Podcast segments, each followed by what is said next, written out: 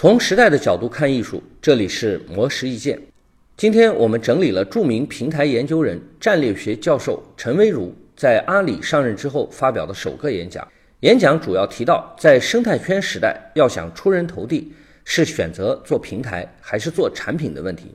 陈威如教授认为，在如今这个生态圈时代，标准化正在死去，个性化正逐渐彰显。上市公司的平均寿命从五十年锐减到十五到二十年，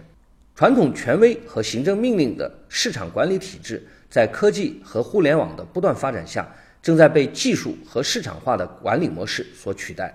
在人和人、人和物、物和物都直接相连的如今，从产品到零售再到消费者的垂直价值链正在逐步削弱，而一个叫做双边平台的关系模式正在不断强大。双边平台是用一个平台帮助供给方和需求方直接相连，这样供需双方能够实现匹配。需求方有任何需求特点，可以及时让供给方获得反馈并行动起来。和垂直价值链相比，双方平台模式的三方形成一个稳定的三角形，促进平台和产品为了实现各自美好的未来携手共进。陈维如教授把这样的形式比作妈咪和头牌的关系。头牌琴棋书画样样都行，但是他有被取而代之的担心和紧迫感，所以他拼命地提升自己来赚钱。而妈咪的职业生涯就比较长，可以辅助更多的头牌赚更多的钱。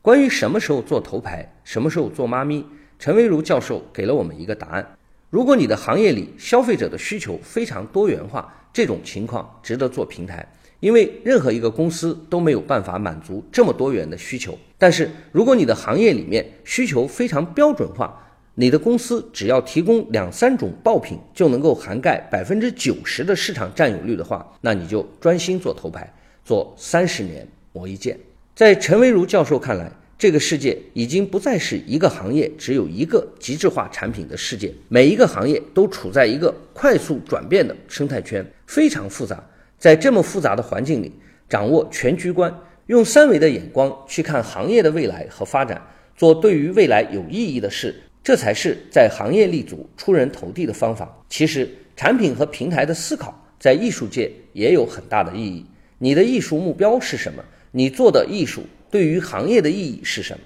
你的目标消费者受众又是谁？他们的需求是什么？能想清楚这几个问题，这样你的技术和资源。不会被埋没浪费。以上内容由魔石意见整理，魔石意见每晚九点准时更新。